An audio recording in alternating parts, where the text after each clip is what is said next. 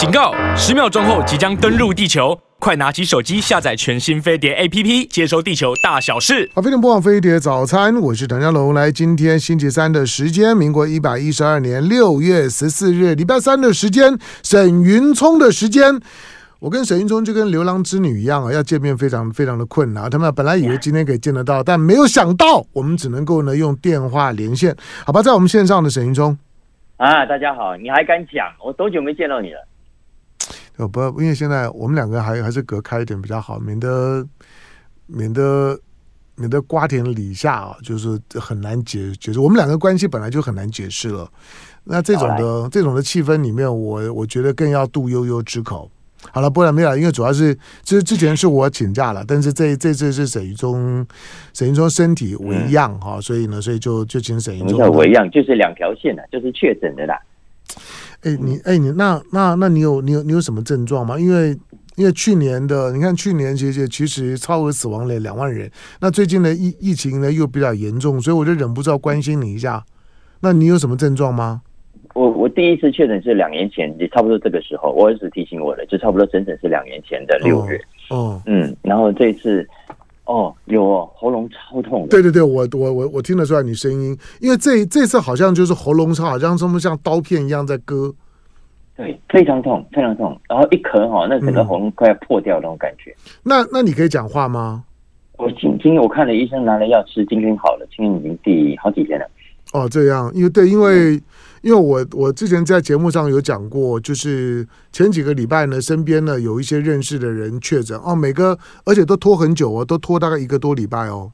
啊，而且就喉咙，而且喉咙也痛很久，然后咳嗽、流鼻水、浓鼻涕，那个都拖很久，还还还会有有发烧，所以这次的这次症状比之前的那个要明显。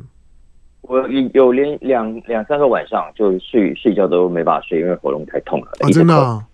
嗯，这么严重啊？所以，所以我现在跟你讲话也得比较轻一点，要不然用力一点又开始咳。OK，好，那我就不逗你了，因为因为因为沈云中，沈云中每次跟我在一起，你大家都可以感觉出来，就就是就就是一只快乐的小鸟，就一直在一种非常兴奋的状态。好，今天呢，让你让让你降降低你的兴奋感。来，我们今天你，你我让你多讲一点，让你多讲。我都我讲什么？你你你你开出来的这些菜单，虽然我都很有很有兴兴趣，可是本人实在都都不在行。好吧，来，今天呢，我们我们从从哪里开始？从美国银行的消费形态调查。嗯嗯，这两天呃，美国银行有发一个不是很大型的调查，但他也宣布一个消费形态的变化。他发现过去呢，我们其实我们都讲啊，老年老年人花钱比较省，嗯，年轻人呢就比较敢花钱嘛。嗯，可是根据美国银行这一波新的调查发现，呃，相较于 Baby Boomers，呃，现在花钱比较手头很宽松。嗯。呃，Generation X、X 世代、Y 世代、千禧世代，呃，这个 Z 世代啊，现在花钱都比较省。嗯嗯，那这是美国现在消费形态上一个蛮有趣的现象。嗯，这当然呃有一些近期的呃原因，包括说，你看这个美国的社福支出啊，老人年退休金的，今年其实都收到了大红包。不只是拜登之前的派的红包，还包括，因为我们知道美国的那个退休金会随着通膨率而调整嘛。那去年联联总会不是大幅的升息吗？嗯，所以其实在美国领 pension 的啊，从今年一月起，Social Security 了啊，呃，大幅调高，今年一月要调高百分之八点七耶。所以换言之，每一个领这个钱的人啊，这个老人多领了一百四十六块美金。嗯嗯，所以这个可能是老人家。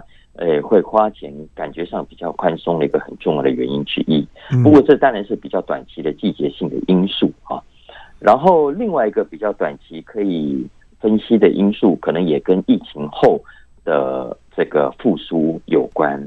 因为我们知道，疫情那三年，呃，很多人不能出门嘛，呃，该出门去玩的也不会去玩。嗯，那疫情解封之后，呃，就比较多人出门旅游啦，所以旅馆的花费啦。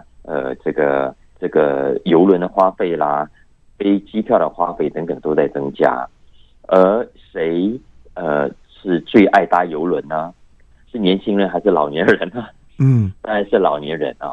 所以从消费支出的金额算起来，你就会看到哇，Baby Boomers 的支出正在增加，可是相较之下，年轻的族群比较没有花这么多的钱，这可能也是原因之一。嗯嗯，当然，如果只是这样单纯也就无所谓。不过现在美国的消费专家呃比较担心的是，呃，年轻人如果他未来的消费习惯出现了结构性的改变，那可能对消费市场来说是很不好的消息。嗯嗯，因为在结构上我们可以看到，本来年轻人现在面对的就是比较高的生活开销的压力。嗯，呃，现在。大学毕业的年轻人，其实第一个他面对的是，呃，还没毕业就已经欠下的大幅的 student debts 啊，呃，就是叫什么学生贷款、学贷。嗯嗯，那美国学贷是是很普遍的啊，呃，那有这个学贷的压力，其实让很多的人其实不太敢花钱啊。老实说，要花也也也没有太大的余力，因为你必须每个月固定付一些呃学贷的这个这个分期付款。那剩下的钱才用来生活，可生活你看现在包括物价又在涨，然后买房子房价又这么的高，所以这可能是美国现在的年轻世代啊普遍有的一种一种一种压力，所以这可能是造成现在美国银行它所调查出来的这个消费形态上出现一个跟过去很不一样的形态。我们我们刚刚讲的过去的的形态是哇，年轻人多开多晒。啊啊！老年人比较省吃俭用，呃，想说啊，我要照顾小孩，要照顾这个，要照顾自己的棺材本啊等等，所以比较舍不得花钱。可是年轻人就比较大胆花钱，因为呃，景气大好，未来很好，看起来全呃经济是在成长中的，所以未来会赚更多的钱，所以现在多花一点无所谓。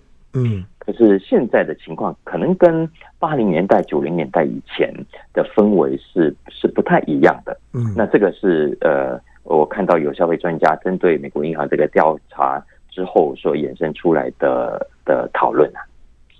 好，不，我的我觉得我我觉得这个这个调查结果在我的理解上面，我觉得没有什么问题啊，因为因为我也我之前我之前也看过一份一份分析调查，我我觉得那个分析调查是有说服力，当然那个分析调查角度是很真政治的了，他就说。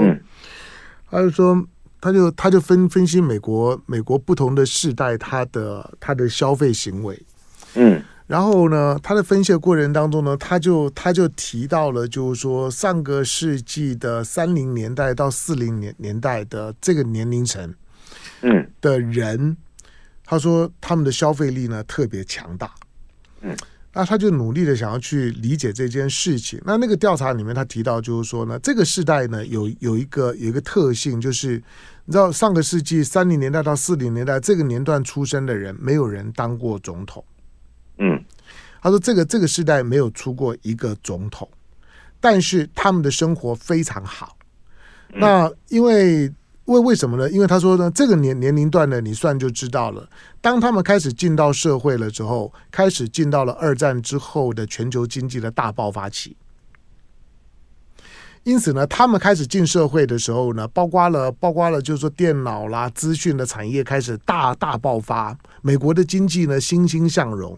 所以呢，这个时代的人呢，就是享受到了美国经济最强大的那个、那个、那个整个的整个快速上升的过程，整个的国力财富呢膨胀的非常非常快。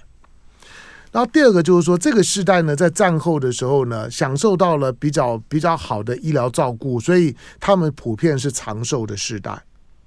所以他们既经过战乱，所以呢，他们知道战争是怎么一回事情。可是战后呢，他们又又享受到了非常非常丰硕的就经济成长的果实，跟年轻的世代不一样。他说现在的年轻世代要要存钱真的很难。可是，在那个年长的世代的时候呢，他们真的就就是呢，每一天每一天，其实他们的他们的经济、他们的财富呢都在成长。所以总体来讲，那个世代的财富是很惊人的。虽然在政治上面好像没有什么特别的表现，所以他们表现。在消费力上面来讲，他们的资产也比较丰厚。那他们年年纪大了之后呢，他们其实也比较可支配的所得也高出很多。不过你你刚刚讲就是说，过去如果老人家哦，他消费比较少，我认为老人家并不是因为因为因为防老怕怕死，而是过去在市场上面呢，为老人所准备的消费是不够的。嗯。嗯，可是我觉得，我觉得现在大家看到了，就银发族的商机，为银发族而准备的旅游啦、餐饮啦等等各种的这种的，就是说符合银发族的生活调性需要的，然后，然后呢，能够让银发族可以参与的活活动跟消费变多了，所以他们就就可以。就他花花得起钱，所以即使呢价钱贵一点，其实很多银发族都很愿意参与。你像旅游市场就就知道啊。嗯，没错啊，没错啊。可是呃，这也是因为这些老人他现在比过去更愿意花钱，嗯，所以才会吸引更多的业者愿意投入，提供更多的服务给他们啊。嗯，那为什么业者愿意这么做呢？我觉得可能另一面的原因，也就是今天的年轻人，今天在美国的年轻世代啊，他也的确比较不像过去那么爱花钱在一些某些产业上。嗯嗯，因为尤其是现在，我我觉得未来我我我们是很值得关注，像所谓的 Z 世代啊，所以 Z 世代就是从九七九零年代中期以后出生的这个世代。那这个世代，其实在美国已经很多调查，什么麦肯锡啦，很多研究机构都调查过了啊。他们也的确是在过去这所有世代当中，呃，最最最负面情绪最高的啊，然后这个精神状况也也最最不理想的。但整体而言的时代，不是说全部都是这样啊。呃，而且我看到我最近才看到的麦肯锡有一个调查，有百分之五十八的 Z 世代哦，在美国。他说：“表示他连基本的社会需求都没有被满足到。”嗯，OK，所以，所以也就是说，这这是一群呃，生活在一个一个相对不是那么正面的环境下成长的世代，而这个世代，他接下来所形成的世界观也好，价值观也好，一定会回过头来影响他们的消费形态。嗯嗯。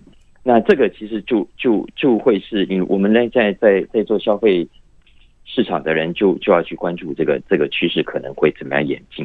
嗯，因为我们知道，其实现在的就因为我们现在 呃，当然这个未必完全是坏消息啊，因为要知道所谓的刚刚讲的 baby boomers 现在慢慢的退休开始花钱之后，然后慢慢也会老去。那慢慢老去之后，在未来的二十到三十年之间，会有大规模的所谓财富移转。因为这些 baby boomers 跟唐香龙一样，都存了很多的钱。嗯，那到时候他们一定会慢慢要移转到 呃下一个世代。那下一个世代会怎么样处理这一些财富？你看，像最近索罗斯不是就要交棒？这两个这个礼拜啊，索罗斯交棒给他的他的其中一个儿子。嗯，然后这个儿子索罗斯今年九十二、九十三岁啊，他现在交棒的是三十七岁的，对，跟第二任老婆生的这个大儿子。哎，他他好厉害哦。我不知道，你们这些人到七八十岁都还在生小孩，真的是对。你说，你从你从九九九十几岁，九十几岁有三三十几岁的儿子，那很厉害啊。而且还是他第二个老婆最大的儿子，嗯，他还有还有最还有更更小的，还有还有更小还有更小的，那真的很厉害。因为通常在家庭结构里面来讲，这是这是曾祖父跟曾的曾孙的关系啊。这个这个这个交棒其实有机会也再聊，也是另外一个故事。因为索罗斯他本来他另外跟前妻呃还有一个儿子是跟他比较近的，嗯，然后也一路都跟着他。那个他也五十五十几岁了，嗯，可是后来因为理念跟他不合，所以后来就就拆伙了，嗯，所以也就没有接棒。那他现在接棒了这个才三十几岁的小孩，呃，就就明显的会，你可以看到他不管在投资上。在消费端的社会主，在很多议题的主张上，都跟上一个时代是非常不一样的。所以，所以美国的这些大的财富管理集团，现在也都在瞄准这些比较年轻的世代。将来他们一旦接受了 这些大笔的财富之后，呃，很肯定就会投入跟过去老一辈很不一样的的的产业，嗯，呃，很不一样的投资的形态，嗯。嗯，好，这个呢，这个是呃，在在这种消费形态的调查，我想不会只有在美国啦，就是说它它可能会有普遍的适用性，就是说在在台湾啊等等，大概也也会也会一样，就你会发现年轻年轻世代，年轻世代他们最最可靠的来源，大概就是等遗产，嗯。这个大概大概是最最可靠的。这个是我我觉得我常常跟年轻世代的，如果在演讲，我我我我都说，你你们最少有一样东西是我们没有的。我们这个世代没有什么遗产，就父母亲是没啥东西给给我们的，我们都是自己打拼出来的。可是我们打拼出不会有这种期待，对，就不会有有有这样的期待的。那那那基本上父母亲也都这样教我们的。但是下一个世代来讲呢，虽然呢人比较少，然后可能呢生活呢会呃找工作比较不那么容易，收入啊支出啊可能比较不这么理想。可是你们会有丰厚的遗产，这个是很大的不同。对，可能还没还没出生，房子就帮你买好了。对，就是这个是，嗯，那是你啦，那那那那是你，你以为每个人都都像你一样吗？我，我说你的孙子。对，就当然，因为因为因为大家不太知道，就像沿沿着我们电台的这排的罗斯福路，沈云聪走过去的时候呢，几乎几乎每个每个每个驻卫警都都跟沈云聪打招呼。好了，我们进来广告，广告回头回头之后呢，我们再来看一下呢，美国美国市场，我们我们回到呢资本市场的活动，大家注意到呢，美股的美股的就是上涨，特别是科技类类股，科技类股的反弹，尤其最近如果你有有留意的话呢，不管是之前的 NVD 啊，或者是最近的 Tesla。那或者是呢，台台股的就台积电的 ADR 最近的涨势呢都非常的凶猛，昨晚都表现很好。对，那这些的这些的数字不是只有一天哈，而是你回头去看的时候呢，其实从他们低档上来都三成以以上，甚至更多了。那代表什么？来进广告，回头聊。好，飞碟播放飞碟早餐，我是唐湘龙。来，我们继续透过电话连连线了，请沈云聪呢为大家做呢国际财经资讯的整理。好，来，呃，接下去，接下去呢，我们来谈一下美国财报周的关键字的统计，敏感话题退场，回归基本面，为什么？嗯，诶，诶，我们知道，刚刚不是之前。这个超级财报周过去嘛？对，嗯，然后呃，所以财报周期间不是很多 earning calls 啊，就是这些上市贵公司都会跟分析师聊天啊，不是聊天讨论，呃，说他们的报告等等。然后其实在美国，他们都会去统计啊，在谈话的过程中啊，你们用了有一些关键字，有些重要的字里面有没有提到，提到的频率有多高？然后根据这个，其实去研判，呃，这家公司有多重视某件事情，或者他们未来可能正在准备什么样的事情啊？那美国人很喜欢做这个事情，比方说他们有，呃，呃，例如升息啦啊，看他们有多关心啊；衰退啊，看他们有多关心啊，呃，等等。其实每一次的关心的话题都不太一样。我最近就看到，呃，有几个分析，他们就发现这一季的关键字真的跟过去不太一样。什么事呢？因为过去啊，尤其是过去这两年，我们知道这个美国很多的社会议题都很引起关注、引起讨论，呃，种族的议题啦，呃，这个歧视的议题啦，女权的议题啦等等。所以过去有很多的企业也都被迫必须针对这些事情做表态，然后必须在管理上去跟着做调整。嗯，比方说，哎，就有人注意从学校到企业，你们这个族群的分配合不合理啊？呃，有没有过度的偏袒白人啊？有没有聘用足够的少数族群啊？等等。所以在过去的 earning calls 当中，有一些 CEO，呃，有一些财务长，为了让外界知道自己有在这些社会议题上努力，所以关于相关的话题谈的也会比较多。呃，多元啦，这个永续啦，零排碳啊，ESG 啊，等等啊。那今年有一个很有趣的现象，就是他们发现啊，过去这三年比较热门的这些刚刚讲的多元啦、永续啦、碳排放啦、呃 ESG 等等等话题，在今年明显的减少，明显的减少。今年这四到六月的这个 earning calls 当中，这些财务长也好、CEO 长的谈话里面，他们谈到这一些相关的单字的频率，平均比去年的这四到六月啊少了三成左右。嗯嗯，这这其实是这他们有分析有有发现的一个有趣的新现象啊。嗯、那相较之下，那被什么取代呢？花比较多的时间回去谈经营的基本面了啊。嗯、呃，比方说面临升级，呃，面临通膨，我们公司做了哪些调整？呃，面临接下来可能物价上涨的压力，我们又做了哪一些的努力？怎么样做出产品的区隔等等等等？现在变成花比较多的时间来谈这个。那这个是是这一次的 earning calls 当中呃有趣的一个发现。嗯，好，所以我们回顾一下，现在二零二三年、二零二一年呢，大家在在关注通膨的问题。然后，呃，关心了停滞性膨胀、经济衰退的问题。然后，关注呢，除了除了就是说呢，经济成长的动能啦，然后呢，债务上限的问题，这些问题都过去了吗？就是美国的美国的经济，我们可以把这些属于比较危机的讯号丢一边，因为这些都是过去很长时间的关键字啊。嗯，当然不行啊，当然还没有。现在现在美国联准会一个头两个炸，嗯。嗯，因为整个形势。通膨还没有完全解除，嗯，呃，可是呢，景气看起来又继续的很热。你看股市，当我们可以聊一下，对，嗯、你看股价又一直在涨，对，对，嗯，所以所以变成你央行，你现在必须更加小心哦，因为这两个现象需要你用两种完全不一样的方法来去对应，嗯，可是偏偏你现在又没有办法做这些事情，啊，你看，比方说，如果是景气过热，你应该要要。抓紧一根，呃，呃，要要要升息，嗯，呃，可是景气，可是景气又这么热的情况下，你又不是不不能用同样的招数来处理，所以这个，所以第一个，我刚才讲回头讲啊，呃，这刚刚讲的这个 earning call 里面的关键词的变化，当然不是说这些企业不再重视你刚刚讲的那些话题。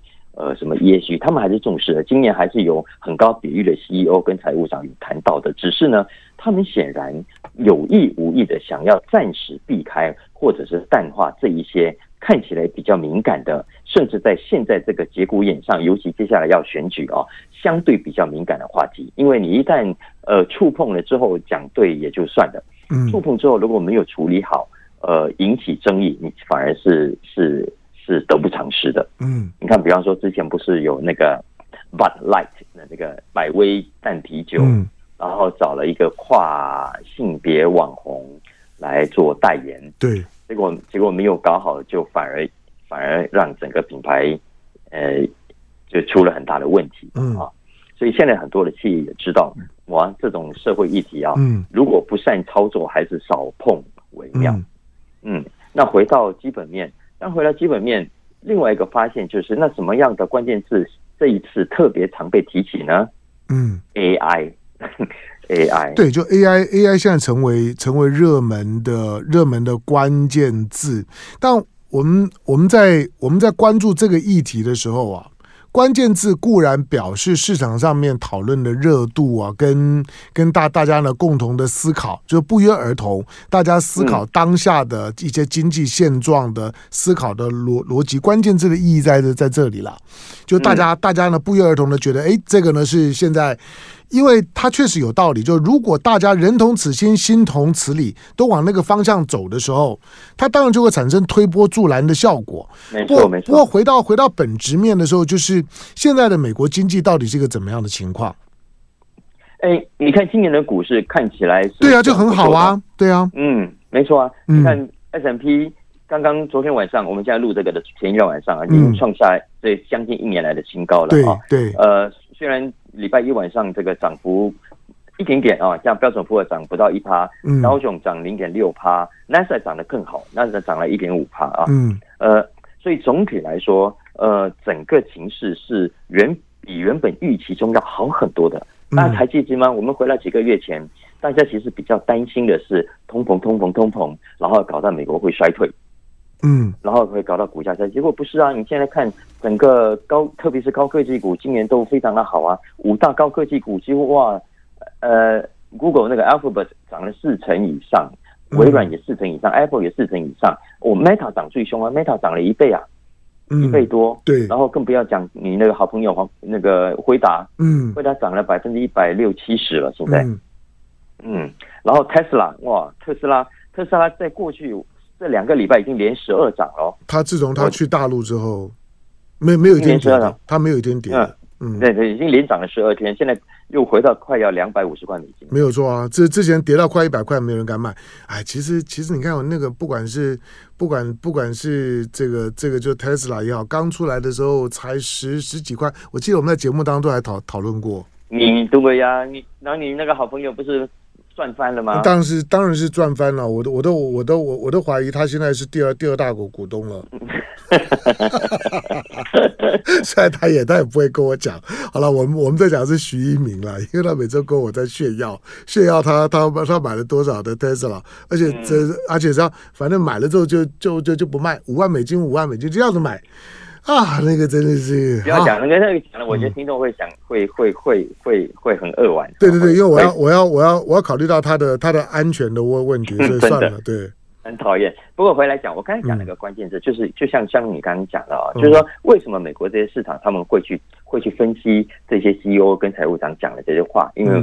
其实我们有时候听人家讲话，你不要只是看，呃，他要告诉你的事情，你其实可以从他平常关注什么，然后他的话里行间常会不经意流露出来的的的方向，嗯，你其实才会比较更准确的知道他们要在做什么事情，嗯。那我们刚刚讲的这个关键字上的的的改变，其实你可以很明显的看到，呃，接下来的这些企业啊，嗯，看起来会在比较关键的、敏感的、重要的话题上。尽可能的避开，嗯，你看像，像呃，我们还没有谈到像佛州州长跟迪士尼之间的闹闹翻天的那个事情，也代表着，嗯，说呃，之前很多的企业就也有些是主动，有些是被迫，必须对很多的政治议题、社会议题、族群议题去表态啊、呃。为什么？因为的确有很多的压力团体就逼着你们，你必须给我给我讲清楚、说明白啊。然后加上，因为族群的问题，在美国是根深蒂固的一个你不能逃避的课题，所以很多企业当然也被迫必须。但接下来也因为呃很多总体经济情势的改变，也逼着这些 CEO 跟财务长必须回头看他们的财务基本面，所以有机会稍微淡化去处理掉刚刚讲的那些比较敏感的议题。嗯，也就是说。接下来我我估计了啊，未来今年随着呃政治气氛的的越来越紧绷，那我想焦点可能还是回到政坛去，企业的这边呢还是会回过头来要料理呃整个经营基本面上的挑战，包括说接下来的通膨，呃接下来的升息，接下来的中美呃造成的供应链重组，其实这些都是持续发生的事情。看起来会是一波新的挑战哦！不要忘了，还有 AI，呃，接下来所可能带来的各种呃生产方式的改变，呃，整个职场工作方式的改变，我想都会是大家花比较多时间投入的话题。嗯。好，当然这个是这是现在的市场的气氛的变化了。总体来讲，我们在讲市场气氛的变化。其实我们在谈这个所谓的关键字的相关的议题，刚刚讲的这些过去的两三年的热门关键字，同时都在一段时间里面相当程度上面影响了市场的气氛跟理解市场的理解逻辑的改变。其实关键的原因就就是疫情。好，那呃。当这些的关键字慢慢的退场的时候呢，他可能也在真正的在告诉你，就是说疫情对市场的干扰似乎已经过过过去了，所以呢，就是回回归到非疫情没有疫情前的那个的常态性，并不是说这些因素就不重要了，而是疫情的干扰就过去了。好，我要继续进广告。广告回头之后，我们再来谈一下呢。美美股呢迈入牛那牛市，AI 真的有这么强吗？那难道就又还是只强到美国吗？进广告回头聊。好，飞碟魔网飞碟早餐，我是谭家龙。来，今天星期三的时间，沈云冲的时间。哈，那平常沈云冲呢都会来到节目的现场，不过今天他身体为为恙哈，龙体欠安。好，所以呢，我们透过电话连线，而且大家呢要要给他拍拍手哈，要要要给他非常高的肯定，因为他是在呃确诊，然后呢喉咙非常痛，因为这波的这波的确诊啊，就经常伴随着喉咙发炎啊。那个我听一些一些确诊的朋友讲了，那个喉咙呢，就像刀片一样，而且会会持续还蛮长的时间。那个病程跟过去的三天五天不一样。前一波呢，大部分人大概都五五天以内的症状就差不多过了，可是这波会拖到拖到一个多多星期，将近两个星期啊，都还在在在咳啊，这个症状呢是比较明显，所以大家呢在这方面要各自保重。好，我们再来呢看呢看这个沈云聪呢为大家做的国际财经资讯的准备。那我们看一下，就是刚提到稍微提到了，就是说美国的资本市场美呃美股美股呢美股强势反弹，尤其这一波呢科技类股带头。不坦白讲，因为科技类股之之前呢。呢也带头杀跌，跌的比较多。嗯，嗯所以呢，它的它的反弹呢其实也合理，因为之前的科技类股真的跌很多。可是现在的反弹，虽然从技术面上面来看，它反弹超过百分之二十，大家说已经摆脱了熊市的谷底，已经进到牛市了。那谈的话题最多的是 AI。嗯，好，第一个我们我们先看 AI 对对市场的影响。第二个就是说，它为什么只表现在美国的股市上面？当然，日本的股市是另外的一个逻辑。那大陆的 AI 其实发展的也很凶猛啊。那为什么大陆股市呢又很温吞？再来就是说，这个进到了牛牛市会有多牛？可靠吗？嗯，好问题啊。其实。刚刚讲的，我们今年目前为止这个股市大涨啊，接下来每个礼拜可能都还是会有不同的变数了。嗯、你看，像这个礼拜，接下来有这个消费者物价指数啊，嗯、然后还有美国的零售指数，其实没有人知道出来之后对市场要怎么去解读它。然后这个礼拜还有欧洲央行要决定它的利率政策嘛啊，其实这些都可能会是未来呃这短期内造成起伏的几个因素。不过，如果我们总体来看，呃，整个大的趋势看起来，今年目前为止，AI 的确是推动股市一个重要的话题。嗯，我们只从哪里可以看得出来呢？你看，总体科技股啊，其实今年大概平均涨了大概十五趴左右。可是呢，AI 哇，AI 不得了，相关的概念股已经涨了四成以上了。嗯嗯，所以你就可以知道，在科技股概念当中，其实 AI 是扮演非常重要的推动的引擎的角色。我们刚刚讲嘛，五大科技股大概涨四成。可是 Meta，因为它这个在 AI 的斩获跟应用，所以它涨了一百一倍以上，百分之一百一百一、一百二都有了啊。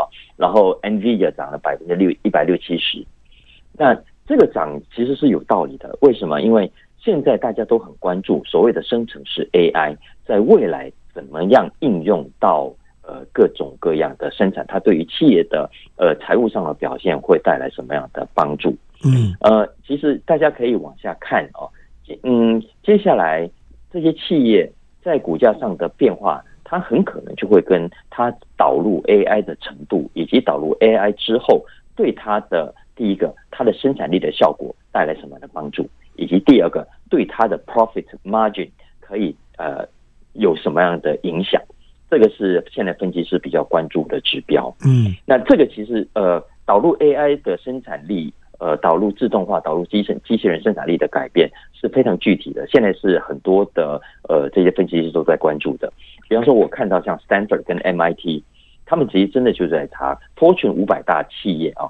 比方说，像软体公司好了，其他产业先不要讲，软体公司用 AI 用生成式 AI 现在是非常普遍的。嗯，而他们发现啊，Stanford 的研究就发现，这些大的软体公司用生成式 AI 之后，它的生产力。比那些没有使用的啊要高出了百分之十四哦，那很多，特别是嗯，那很多，嗯，就是要所以，嗯，这还只是软体公司，也其实很多其他的产业啊，现在慢慢发现，你如果可以顺利的导入之后，你会使用它，其实的的确可以弥补呃原本的劳动力不足的问题，不过那是另外一个话题了啊。总之，有了 AI，有了这种生成式 AI，的确可以有效的解决更多的问题。满足更多客户的需求，以及补助一些经验上的欠缺。那所以你看，短期之内已经出现这样的改变之后，所以你看那个 Yardeni 啊，呃，很很有名的一个分析师啊，经济学家，他就说，长期来说，也许 AI 现在正在启动一个长期的大牛市，也说不定。这个话其实讲的是非常乐观的。嗯，所以这也是为什么过去你看到，呃，不只是股市热，ETF 啊。ETF 也是很热啊！现在你看 ETF 市场啊，只要上面有名字上有 AI 的，嗯、有生成式 AI 的，那那都都涨得很凶，那个那个都很多人都抢抢着去买的。嗯嗯，所以所以这个是接下来下半年，我觉得大家如果有兴趣的话，应该应该可以花多点时间去看的。嗯，好，但是现在当然当然反映的是是本梦本梦比啦。那大家大家都充满了想象的空间，因为毕竟是是是新题材嘛。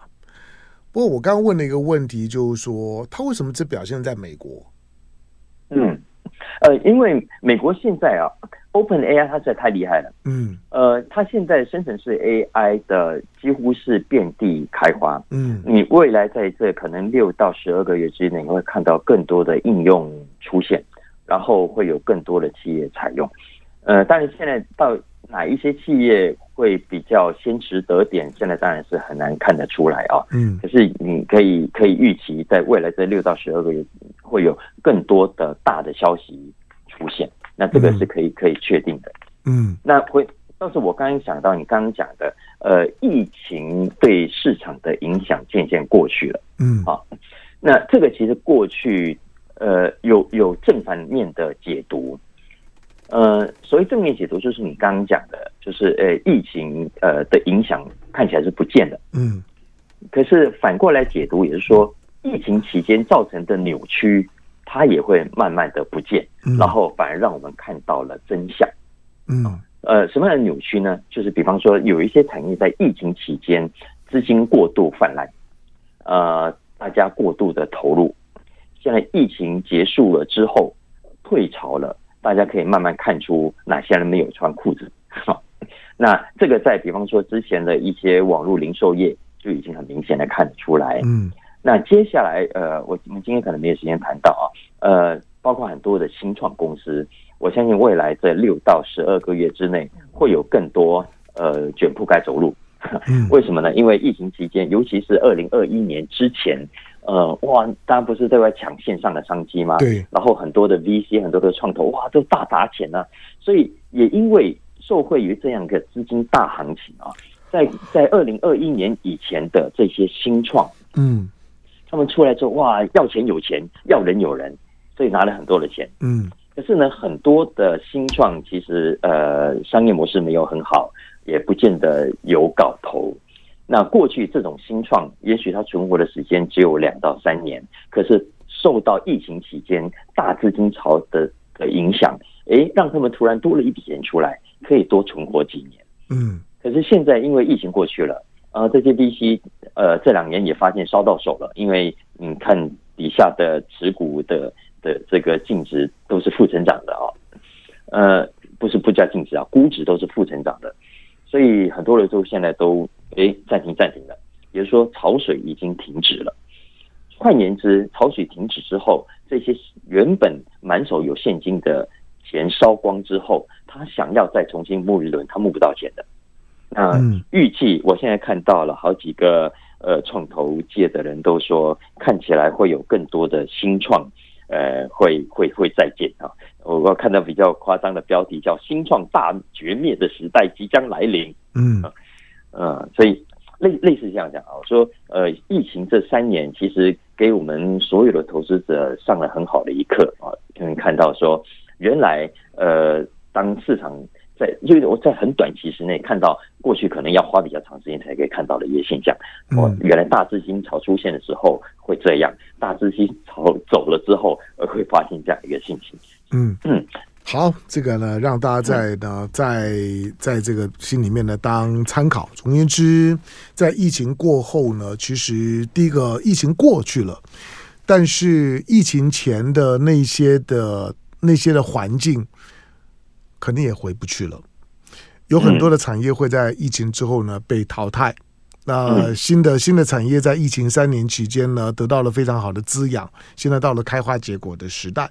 所以过去了是一回事情，回不去了是第二回事的事情。这个是呢，在今年在面对到呢，就是说呢，总体经济的内外情势的变化的时候，要有的认识，那是另外一个竞争阶段了。好，非常感谢礼拜三的时间呢，虽然呢算生病啊，但是抱病呢为大家呢提供了国际财经呢资讯的沈云聪、沈小马，感谢。谢谢谢谢。好，那那你在生病期间，你的你的你的小小小马哥说说财经还正常正常更新吗？哎、欸，对呀、啊，照录啊，照照录是不是？哎、欸，所以就就没有办法去那边录，所以就、嗯、就就比较困难。大家听听看，跟平常不太一样。好，那大家呢就反正一样的网络呢搜搜寻了沈云聪的小马哥说财经。好，那这个呢是一个非常热门的财经的频道。好，那这个在收听的时候可以听到呢原汁原味的沈云聪。感谢沈云聪的连线，感感谢。好，谢谢。好